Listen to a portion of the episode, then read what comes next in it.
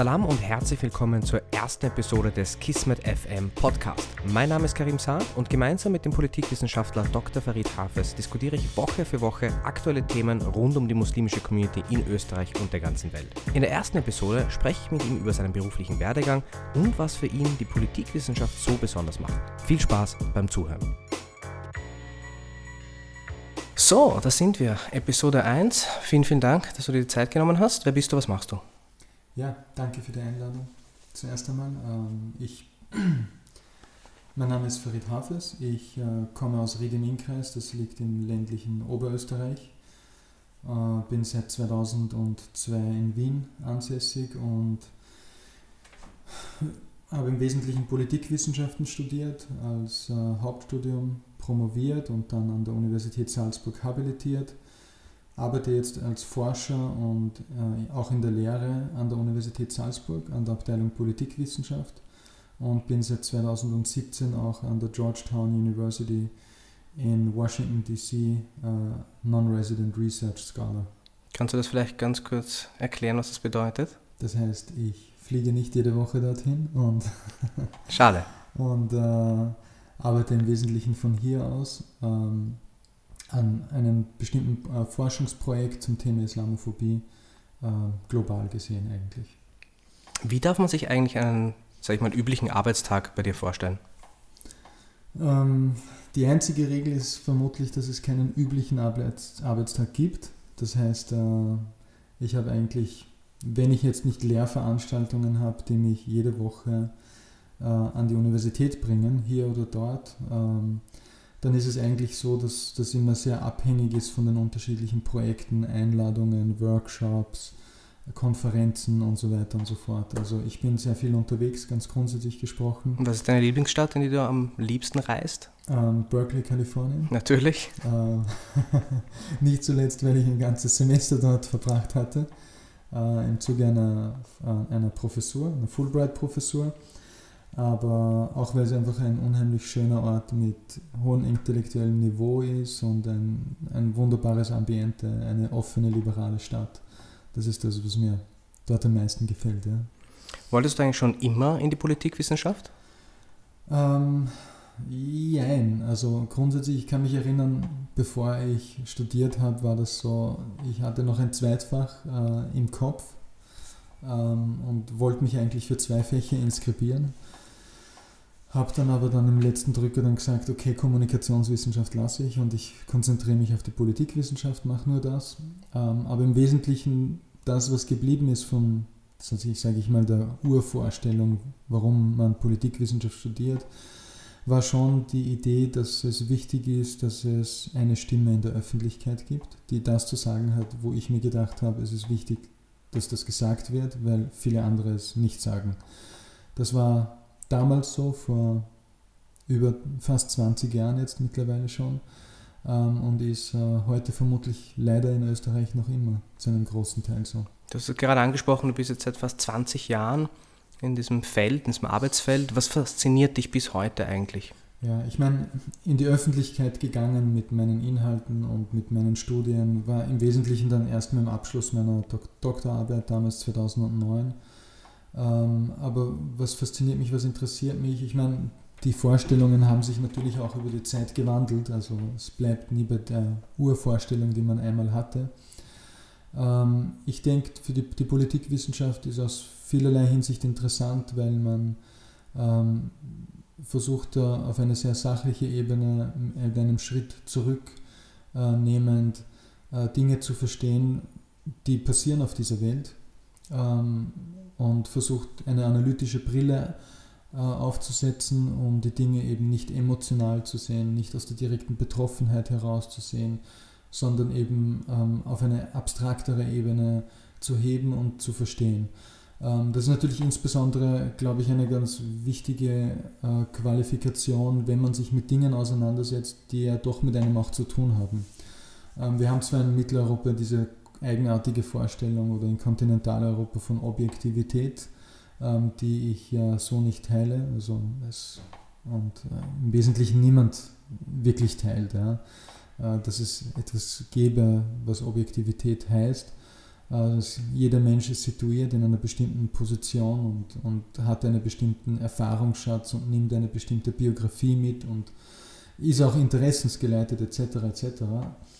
Ähm, und da geht es, glaube ich, nur darum, sich zu positionieren und zu sagen, okay, das bin ich und aus dieser Sicht heraus mache ich etwas. Also ich glaube, diese Qualität zu haben, ähm, das, ist, das ist wichtig und das hilft einem, ähm, Dinge eben auch von ein bisschen weiter weg zu sehen, mhm. also aus einer Vogelperspektive heraus vielleicht.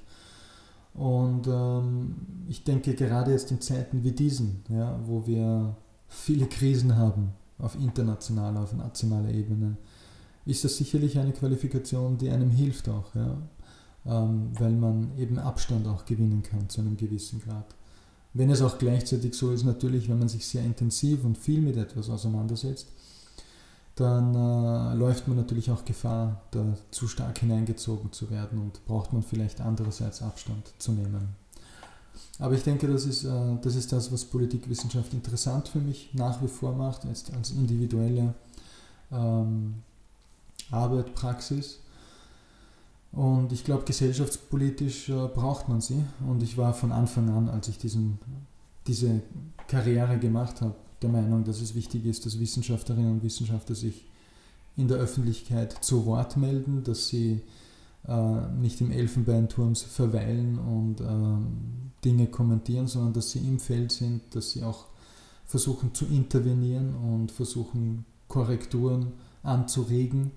Ähm, umsetzen kann man sie sowieso nicht, dafür ist man viel zu schwach meist, mhm. aber ähm, auch das ist vielleicht da oder dort einmal äh, wichtig, dass man soziale Bewegungen etc. unterstützt von denen man denkt, dass sie mehr Gerechtigkeit in diese Gesellschaft bringen. Vielleicht da ganz kurz anknüpfend. Mhm. Du bist ja an sich sehr tief in deiner, in deiner Wissenschaft tätig, sag ich mal, mit dem Vokabular, mit dem du arbeitest, mit den Werken, die du schreibst. Aber dir war es doch immer besonders, dass du immer zu einer viel breiteren Masse gesprochen hast. Mhm. Gab es da eigentlich einen Schlüsselmoment, dass du gesagt hast, okay, du möchtest jetzt nicht nur der, sag ich mal, der typische Politikanalyst sein, sondern schon auch für jeden und jede in diesem Land sprechen? Oder ist das eher, sag ich mal, durch einen Zufall passiert? Na, ich würde sagen, also von, von Anfang an, als ich dann begonnen habe, ähm, nach meiner Doktorarbeit ähm, stärker auch in der Öffentlichkeit aufzutreten, war der Anspruch für die Gesellschaft ähm, intervenierend zu wirken, in der Gesellschaft zu wirken. Und eine Kehrtwende hat sicherlich, was den österreichischen Diskurs anbelangt, äh, das Islamgesetz 2014 mit sich gebracht, weil ich da vermutlich stärker denn je mich auch persönlich stärker positioniert habe, weil ich auch das Gefühl gehabt habe, hier geht das Land in eine Richtung, die sehr gefährlich ist. Und da ist es notwendig, sehr deutlich und klar ähm, Worte zu finden. Und in der Zwischenzeit, ähm, die Dinge sind nicht besser geworden, ja, mit Donald Trump und vielen anderen Phänomenen auf dieser Welt. Ähm, und da habe ich auch das Gefühl, es ist insgesamt äh, vermutlich stärker auch in diese Richtung gegangen, ja, sich weitaus mehr selbst sich auch zu positionieren. Jetzt sind wir natürlich schon sehr tief in der Materie und doch ein bisschen pessimistisch. Vielleicht ein kleiner Ausblick in die Zukunft. Wo siehst du dich in zehn Jahren?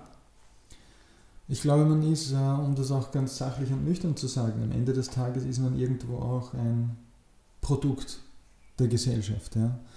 Ähm, so wie Donald Trump ein Produkt äh, der Gesellschaft ist und nicht, glaube ich, äh, also in dem Sinne nur ein Symptom ist und nicht er das Übel aller Dinge, so ist jeder Mensch, steht in einer Beziehung zu seiner Gesellschaft. Und ähm, meine Gesellschaftsprognose ist jetzt nicht die aller äh, optimistischste und von daher will ich nicht zu tief eingreifen, um diesen Optimismus, Pessimismus noch zu verbreiten.